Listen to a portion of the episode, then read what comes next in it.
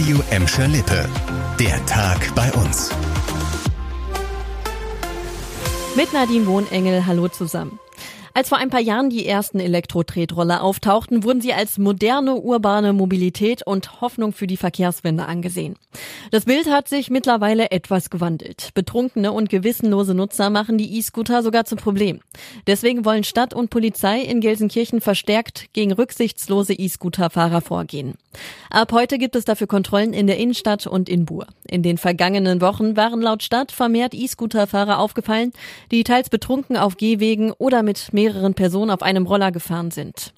Polizei und Stadt bitten die Fahrer um mehr Rücksicht und um Einhaltung der Straßenverkehrsordnung. In Gelsenkirchen gibt es mittlerweile circa 1150 Mietroller. Ein Weltstar kommt nach Gelsenkirchen. Ed Sheeran hat jetzt seine Stadiontour durch Europa angekündigt. Am 7. Juli macht er Station in der Feldhins Arena. Außer Gelsenkirchen stehen in Deutschland nur noch München und Frankfurt auf dem Tourneeplan. Der Vorverkauf für die Tickets startet am übernächsten Samstag. Ed Sheeran kennt die Gelsenkirchener Arena schon. Im Sommer 2018 war er schon mal bei uns und gab zwei Konzerte. Es gibt äh, Kohle für den Kohleausstieg, könnte man sagen. Die EU hat unter anderem Gladbeck und Bottrop eine hohe Summe an Fördergeldern in Aussicht gestellt. Das hat Staatssekretär Christoph Dammermann vom NRW-Wirtschaftsministerium im Bottroper Rathaus bekannt gegeben. Insgesamt geht es um 100 Millionen Euro, die auf die Städte Gladbeck, Bottrop, Mahl und Dorsten aufgeteilt werden sollen. Noch wurde die Förderung nicht genehmigt. Die Städte müssen ihre Pläne erst noch der Europäischen Kommission vorlegen.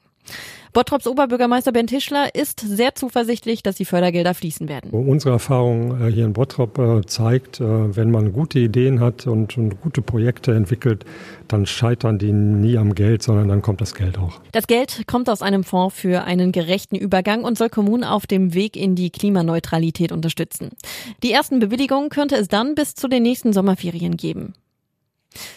In einer Gelsenkirchener Straßenbahn ist eine Fahrkartenkontrolle eskaliert. Die Kontrolleure wollten in der 302 in Schalke die Tickets von zwei Jugendlichen sehen. Dabei beschimpfte ein Jugendlicher zunächst die Bugestra-Mitarbeiter. An der Haltestelle Grillow Straße rannten die beiden Jugendlichen aus der Bahn. Danach nahm einer der beiden einen Stein aus dem Gleisbett und warf ihn in Richtung der Kontrolleure.